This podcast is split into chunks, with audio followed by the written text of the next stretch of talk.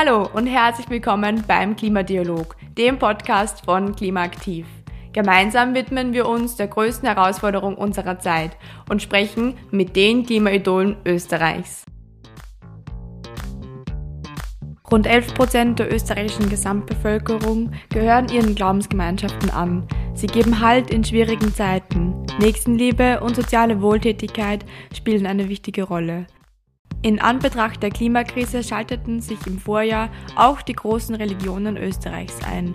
Was genau die evangelische und islamische Glaubensgemeinschaft zum Klimaschutz beitragen, erfahren wir in diesem Gespräch. Heute sprechen wir mit der Islamwissenschaftlerin Ursula Fatima Kovanda Yassin. Herzlich willkommen. Danke für die Einladung. Hallo. Und dem evangelischen Bischof Michael Kalupka. Hallo. Grüß Gott. Wir sprechen über die Rolle von Religion im Klimaschutz. Bevor wir starten, machen wir den Klimaaktiv-Fragebogen, damit die HörerInnen ein besseres Bild von Ihnen beiden bekommen. Ich würde Sie bitten, Ihre Tätigkeit in drei Worten zu beschreiben. Herr Galupka, möchten Sie anfangen? Zuhören, reden, manchmal auch nachdenken. Frau Kowanda Yassin? Umweltarbeit, äh, Moscheen und Forschung. Dankeschön. Ein spannendes Buch, das Sie in letzter Zeit gelesen haben. Von Marlene Haushofer, Die Wand. Das wäre jetzt gleichzeitig mein Tipp, den ich später abgeben soll. Äh, aber Karen Armstrong, Sacred Nature. Dankeschön. Eine bisschen längere Frage. Dürften Sie eine Plakatwand auf dem Stephansdom gestalten? Was würde darauf stehen? Es ist nicht so, wie es ist. Du kannst was ändern oder so in der Art. Ich habe mir ein bisschen schwer getan mit der Frage, weil es ist so die Frage, ist das jetzt übergriffig, wenn ich sozusagen auf einem katholischen Gebäude eine Botschaft senden darf? Wir können, wir müssen nicht den Stephansdom nehmen, dann nehmen wir das Wiener Rathaus oder eine, ja. ein, ein anderes hohes Gebäude in Wien oder irgendwo in Österreich. Ja, ähm, ich würde es wahrscheinlich ähnlich formulieren, einfach. Genau. Herr Galupka, was würden Sie auf ein hohes Gebäude in Wien schreiben. Muss ja nicht der Stephansdom sein. Geht zu Fuß. Danke für eure Statements. Dann starten wir gleich Medias in Res. Ähm, Im Zuge des Klimavolksbegehrens rief ja auch die islamische Glaubensgemeinschaft, als auch die evangelische Kirche ähm, gemeinsam mit anderen Vertretern großer Religionsgemeinschaften dazu auf, mutige Klimapolitik zu betreiben. Herr Kalupka, welche Rolle spielt Klimaschutz in Ihrem Leben? Da muss ich wahrscheinlich für meine Generation ein bisschen sprechen. Ich bin mir nicht sicher, ob es nur für mich gilt, aber auch für andere. Klimaschutz war ein Thema, das viel zu spät eine Rolle in meinem Leben gespielt hat.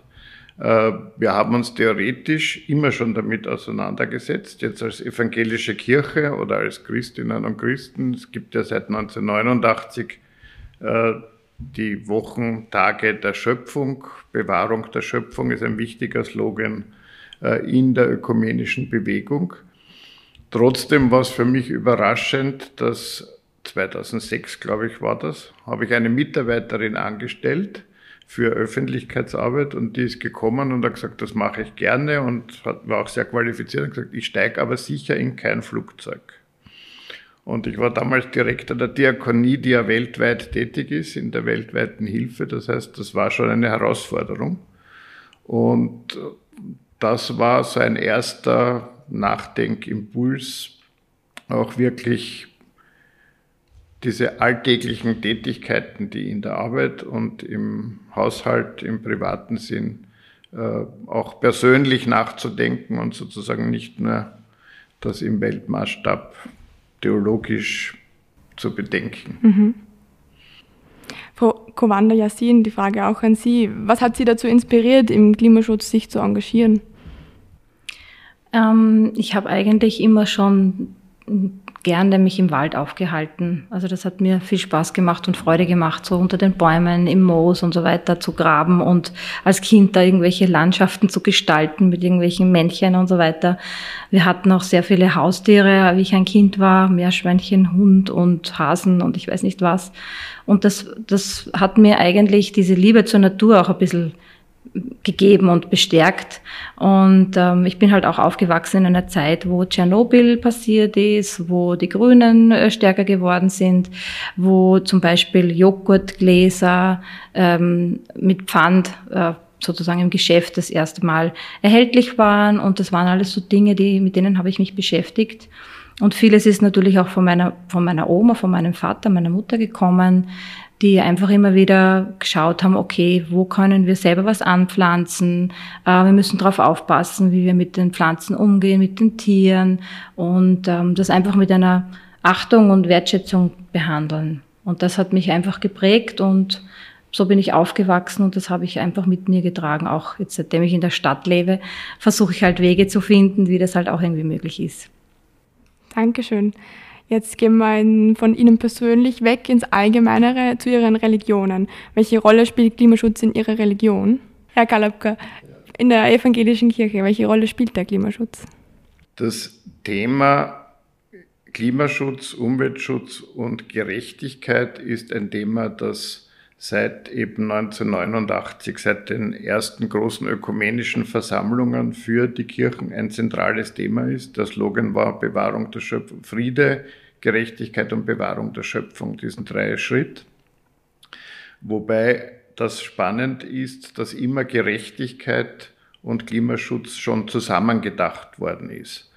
Äh, das ist für die Kirchen, glaube ich, ein ganz, ganz wesentlicher Punkt, weil äh, Christinnen und Christen sich ja als eine Gemeinschaft weltweit verstehen und gerade von der Klimakatastrophe ja Menschen im Süden sehr viel mehr betroffen sind, als wir das zum Beispiel sind, obwohl sie sehr viel weniger beitragen. Zum anderen hat das Christentum durchaus ein ambivalentes Verhältnis äh, zur Klimafrage und zur Frage des Klimaschutzes.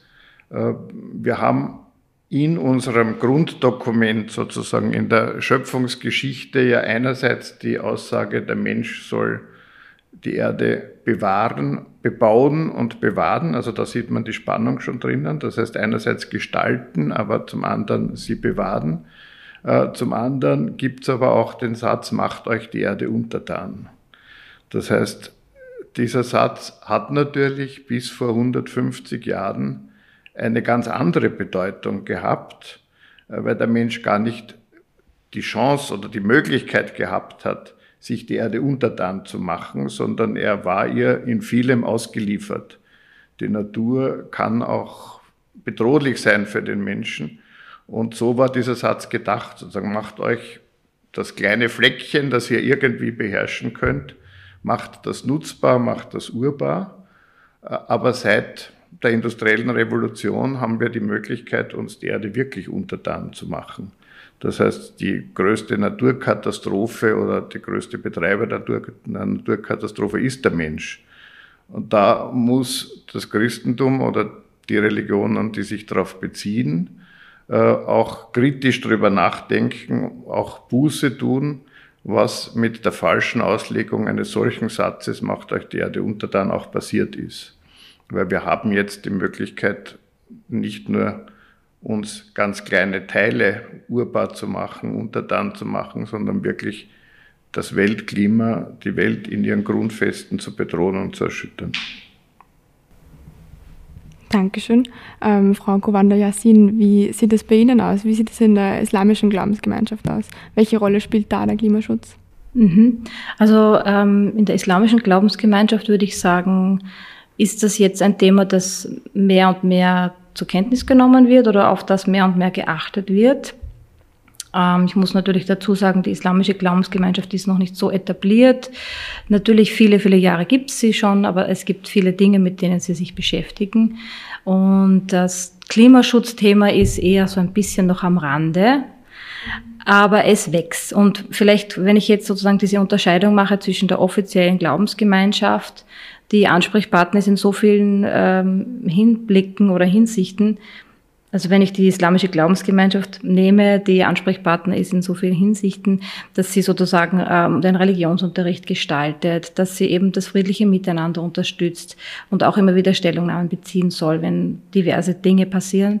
Ähm, äh, und da sozusagen dann die religiöse Gemeinschaft sehe, die Menschen, die das leben, die Musliminnen und Muslime, dann ist ganz interessant zu sehen, dass das in der muslimischen Gemeinschaft, würde ich jetzt sagen, schon ein ziemlich selbstverständliches Thema ist. Also kommt natürlich auch auf die Sozialisierung drauf an, auf die, ähm, auf das Alter. Auch viele machen sich Gedanken, die jetzt vielleicht die Generation ist, die in den, in den jetzt sozusagen Jugendliche sind, die jeden Tag mit diesem Thema konfrontiert sind ähm, versus den Personen, die schon älter sind und die einfach anders aufgewachsen sind und das ganze Thema auch anders kennenlernen.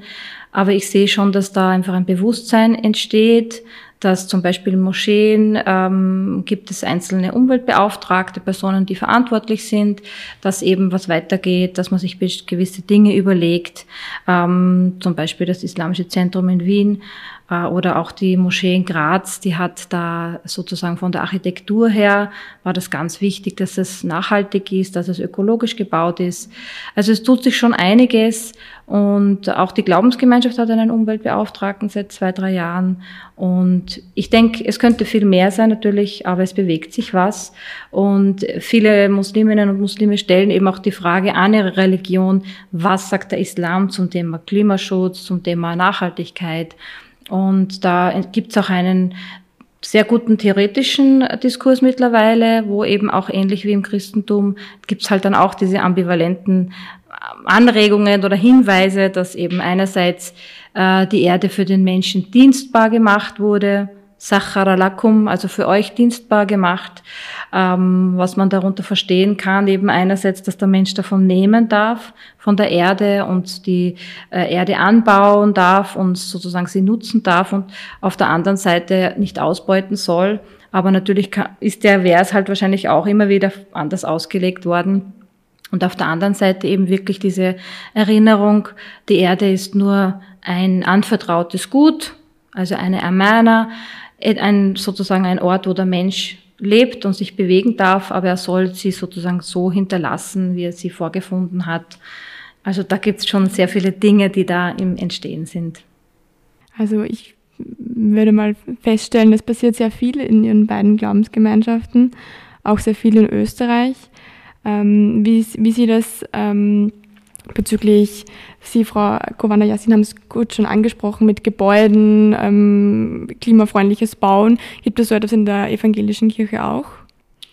Wir haben dieses Jahr, das Jahr 2022, zum Jahr der Schöpfung und des Klimaschutzes in der evangelischen Kirche ausgerufen. Das heißt, es sind drei Dinge, die da passieren. Das eine, es wird ein Klimaschutzkonzept ausgearbeitet, mit dem wir die Selbstverpflichtung unsere Institution, das heißt Gebäude, Betrieb, Mobilität bis 2035 CO2-neutral äh, zu gestalten, in ein Konzept gießen und das auch beschließen wollen. Das heißt auch konkrete Umschätzungsschritte äh, gehen.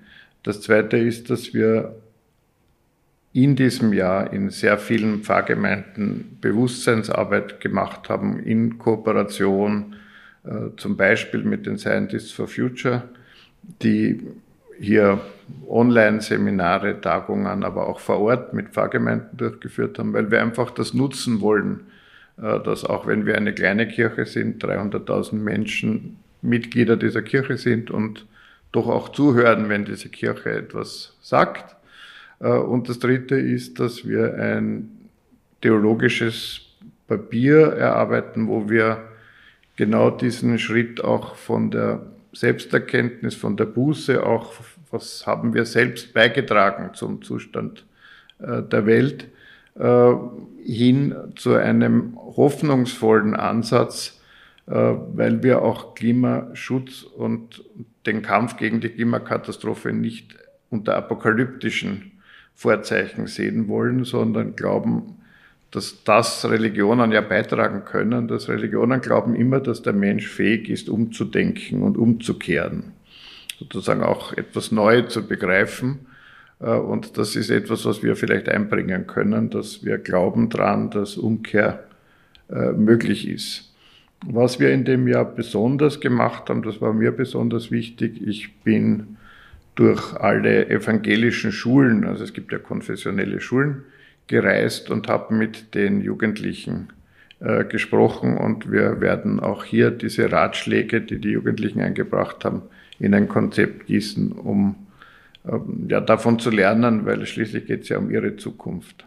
Also alle Generationen mitnehmen. Ja, vor allem die junge Generation zu hören, weil die wird das alles erleben müssen, was diese Generation, der ich angehört habe, ihr hinterlässt. Frau Kowanda Yassin, Sie haben darüber gesprochen, dass die Bewegung in der islamischen Glaubensgemeinschaft eine sehr junge ist.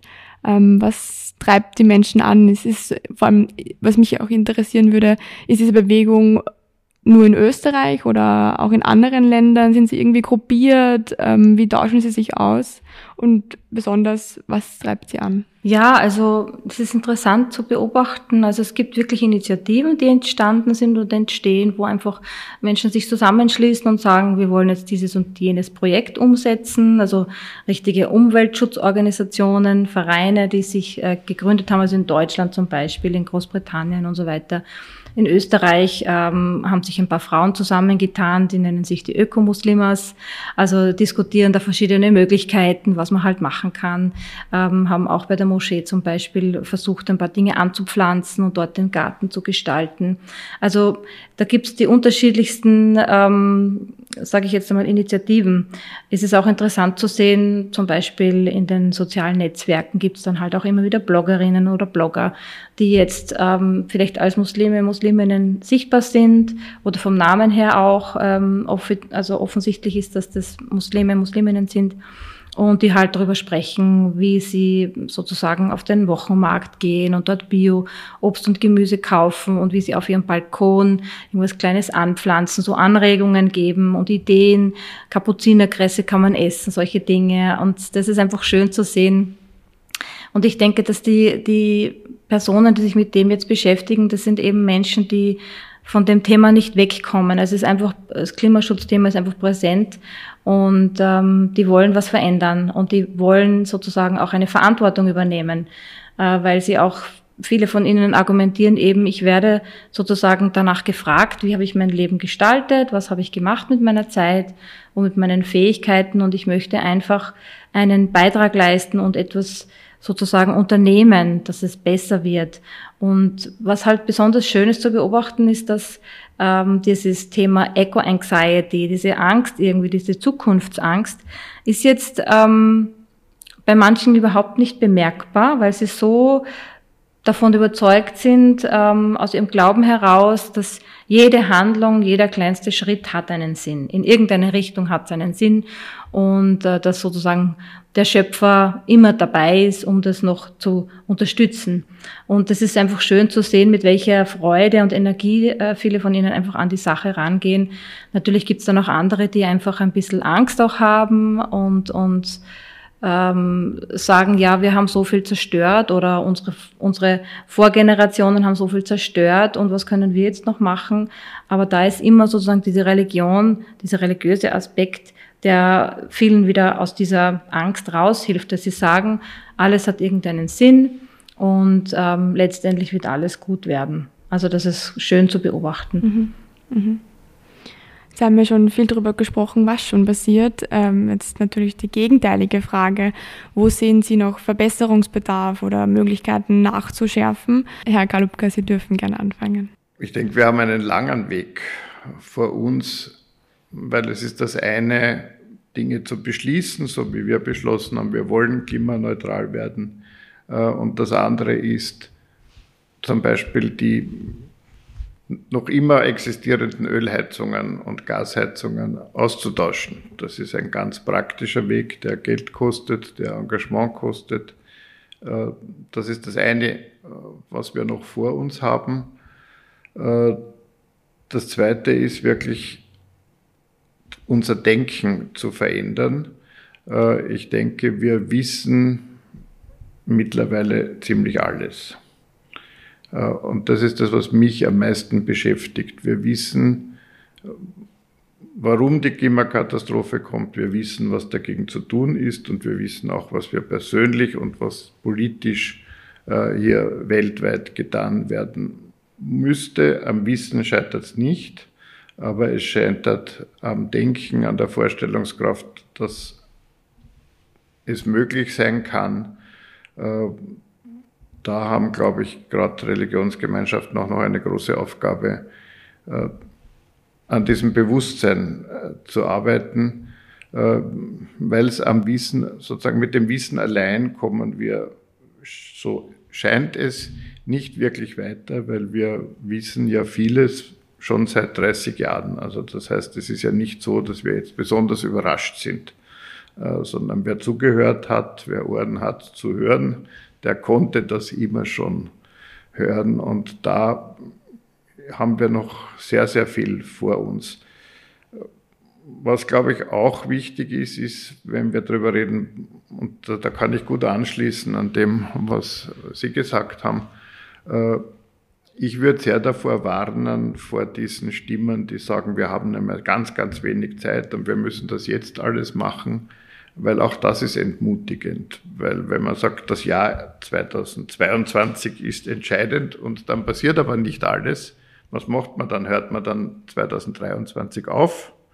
Äh, das heißt, dieses Denken, dass jede unserer Handlungen Bedeutung hat, äh, Veränderung bewirken kann, und wenn dann noch dieser Gedanke dazu kommt, dass es da vielleicht noch jemand gibt, der mithilft, äh, dann kann das schon was bewegen. Ja, das haben wir vor uns. Der Weltkirchenrat, der ja in der Vorwoche seine äh, Vollversammlung in Karlsruhe hatte, das heißt alle Kirchen dieser Welt haben sich dort getroffen, hat ja eine Dekade des Klimaschutzes ausgerufen äh, wo man sozusagen in den nächsten Jahren genau dieses Denken auch verändern will, weil es steht nicht nur unter dem Motto Dekade des Klimaschutzes, sondern Dekade der Buße und Umkehr hin zu einer äh, lebendigen äh, Erde, zu einer lebendigen Welt. Äh, das heißt, es ist immer beides auch kritisch anzuschauen, was haben wir beigetragen und wie können wir unseren Lebensstil radikal ändern. Frau Kowanda Yassin, Sie haben jetzt ein paar Mal zustimmend genickt. Wo sehen Sie noch Verbesserungsbedarf? Hm, ich sehe sehr viel Verbesserungsbedarf. Das ist auch Potenzial in meinen Augen. Also man kann noch viel unternehmen und es soll noch viel passieren. Also ich würde mir wirklich sehr, sehr wünschen, dass eben zum Beispiel Moscheegemeinden dieses Thema einfach als zentrales Thema aufnehmen in ihrer Arbeit und sich eben auch Ziele setzen, die sie anstreben, die sie umsetzen können, ähm, dass das irgendwie mehr sozusagen ähm, ins Tun auch kommt, dass man da auch mehr vielleicht auch sich gegenseitig unterstützt äh, mit Ideen und, und Vernetzungen und ja, was auch immer man halt hat, Material, Methoden und so weiter. Das wäre mein großer Wunsch, dass das wirklich in den Moscheen mehr angesprochen wird, weil dort gehen Muslime, Musliminnen hin und dort kann man sie sozusagen auch ähm, ansprechen zu diesem Thema und kann dann sicherlich auch viel Bewusstseinsarbeit machen. Und also jetzt natürlich auch Themen wie ähm, CO2-Ausstoß und so weiter. Aber alleine schon die Bewusstseinsarbeit, die da passieren könnte, braucht gar nicht viel Geld und viel Material und so weiter, sondern man kann wirklich viel machen, weil ohnehin dort die Kinder hingehen zu den Religionskursen und Frauen und Männer und äh, viele Menschen sich dort versammeln. Und das andere wäre auch mein Anliegen, dass das ein bisschen äh, mehr in dem Religionsunterricht auch aufgenommen wird, wobei ich schon weiß, dass es auch im Religionsunterricht immer mehr präsent ist, also mit den Islambüchern, mit der Islamstunde, ähm, den Religionsbüchern für die Schulen, für die ähm, Primarstufen, ähm, enthält ja auch schon das Thema Bewahrung der Schöpfung und Achtsamkeit und so weiter. Und ich würde mir einfach wünschen, dass das noch mehr wird und dass man auch sozusagen ähm, Verantwortung übernimmt und auch die Imame-Konferenzen, da gab es drei Imame-Konferenzen ähm, in den vergangenen Jahren und da ist das Thema Schöpfung auch vorgekommen, Nachhaltigkeit, aber es, es braucht einen Anschluss und es braucht eine konkrete Umsetzung. Also da gab es konkrete ähm, Ideen, was man machen kann, was empfohlen wird, wie es im Islam auch gehalten wird mit dem Thema, was theologische Grundlagen äh, zu dem Thema sagen. Also es braucht jetzt nicht nur ein Papier, sondern wirklich eine Handlung, die daraus folgt und da muss man einfach dranbleiben. Und das würde ich mir wünschen, dass das viel mehr forciert wird, dass es da Projekte gibt mit den Kindern, Waldwanderungen zu machen, was weiß ich. Lauter solche Themen, die einfach die, das Gefühl erwecken, das will ich beschützen, das möchte ich erhalten, das ist auch schön zu erleben und ähm, das ist die Zukunft von den Menschen, die nach uns kommen. Jetzt haben Sie schon kurz die Zukunft angesprochen. Ähm, viele Menschen fürchten sich ja aktuell von der Zukunft. Und wir leben in Zeiten multipler Krisen aus Perspektive Ihrer Religion.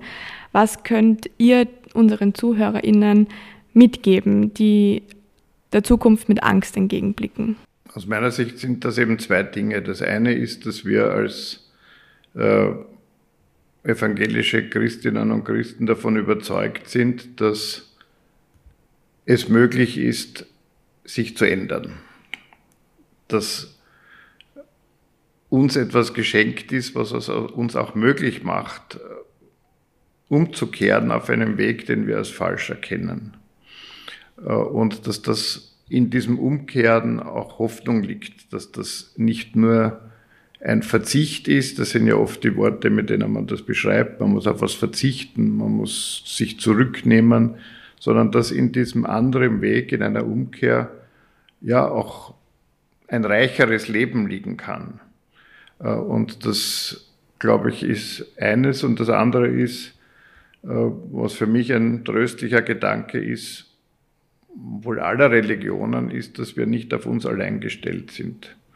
Äh, wir haben zwar die Mitverantwortung für die Schöpfung und für diese Erde, aber nicht die alleinige Verantwortung. Das heißt, wir glauben daran, dass es da jemand gibt, äh, wir nennen ihn Gott, der uns hier unterstützt, der uns als Mitschöpfer äh, hier sieht und uns die Chance gibt, auch die Erde so zu gestalten, wenn wir es jetzt sozusagen in die falsche Richtung mitgestaltet haben, äh, hier auch wieder eine Umkehr äh, möglich zu machen.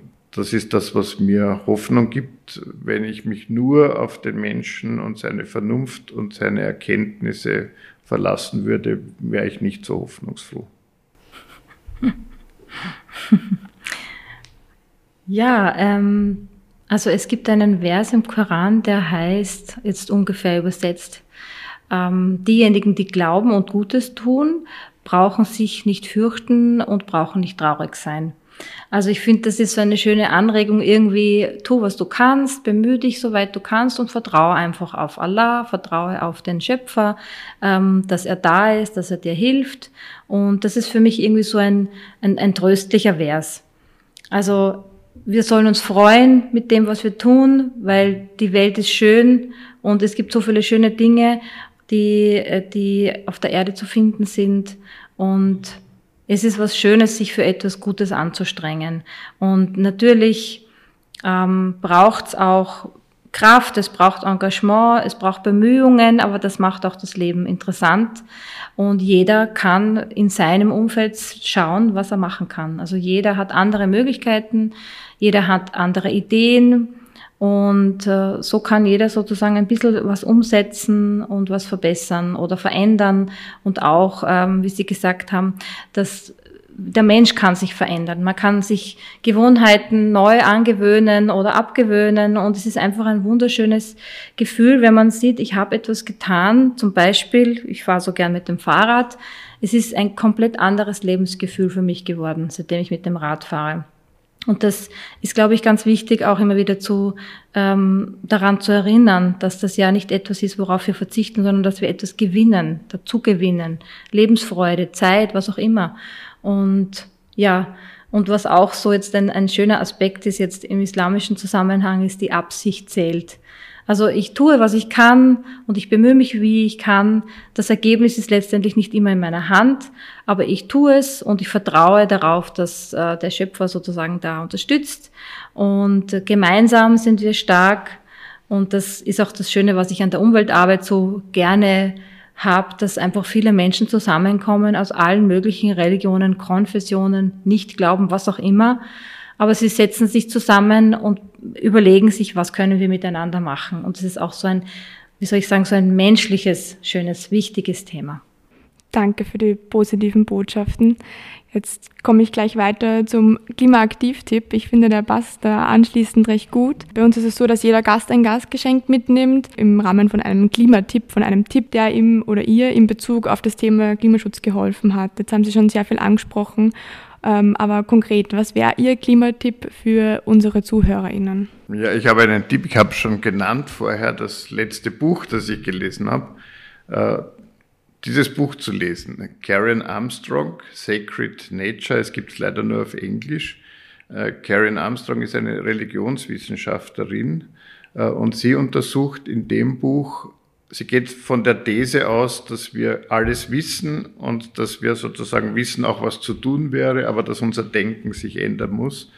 Äh, und sie hat die großen religiösen Strömungen dieser Welt darauf untersucht was haben Sie sozusagen zu bieten äh, in Bezug auf einen ja, geheiligten Umgang mit der Natur?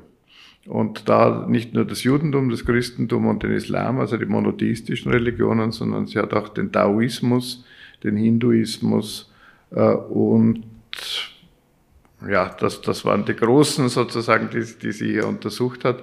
Und ich finde das ganz spannend, weil sie dann am Ende jedes Kapitels sozusagen einen Denkanstoß gibt, äh, auch für ganz praktische Meditationen in der Natur zum Beispiel. Äh, und das führt ein bisschen weiter als sozusagen nur die Energiespartipps, die wir alle schon zur Genüge kennen. Mhm. Ein Tipp von mir, also was mir sehr hilft, ist einfach Schritt für Schritt zu gehen. Also schon eine große Vision zu haben, eine, eine sozusagen eine Welt, die ich mir wünsche ähm, und trotzdem einfach zu schauen, okay, was ist der nächste Schritt, den ich machen kann und einfach immer sich auch freuen über das, was funktioniert, über das, was man umsetzen kann und dann schauen, okay, was ist der nächste Schritt? Vielleicht kann ich jemanden mitnehmen, vielleicht kann ich jemanden einladen. Ähm, das ist für mich eine ganz wichtige Sache. Ähm, und ich möchte als Beispiel eines nennen, weil ich eben gesagt habe, ich bin jetzt von Land Salzburg dann zum Studium nach Wien gekommen und habe sehr lange gebraucht, um mich da irgendwie einzugewöhnen und habe jetzt seit ein paar Jahren eine Baumscheibe. Das ist so dieses Stück Wiese um die Bäume herum, die es in Wien gibt. Äh, die, da kann man eine Patenschaft übernehmen und da einfach anpflanzen, was man halt anpflanzt. Und ich habe eine riesige Freude damit, also natürlich, da wachsen jetzt nur die Pflanzen, die wirklich hart sind, weil die müssen viel aushalten und der Boden ist nicht so gut. Aber es ist wirklich für mich so etwas Schönes zu sehen. Ich habe mein kleines Stückchen Land, das ich pflege, wo ich drauf aufpasse, wo ich mich freue, wie das wächst, wo ich mir dann auch Gedanken mache, wenn was eingeht, was ist jetzt passiert, war das jetzt meine Schuld oder war das der Boden äh, nicht in Ordnung oder hat irgendein Hund vielleicht da zu oft hingepinkelt, ich weiß es nicht. Aber das ist für mich so etwas, wenn jeder für sich ein etwas, wenn jeder für sich etwas findet, was ihm wirklich auch Freude bereitet in dem Zusammenhang, dann ist das auch eine wunderschöne Motivation. Dankeschön für die inspirierenden Tipps und gleichzeitig auch danke für das Gespräch. Ähm, ich danke Ihnen, dass Sie sich die Zeit genommen haben, mit mir gesprochen haben und verabschiede mich somit. Dankeschön. Vielen Dank. Bitteschön. Das war der Klimadialog, ein Podcast von Klimaaktiv, der Klimaschutzinitiative des Bundesministeriums für Klimaschutz, Umwelt, Energie, Mobilität, Innovation und Technologie.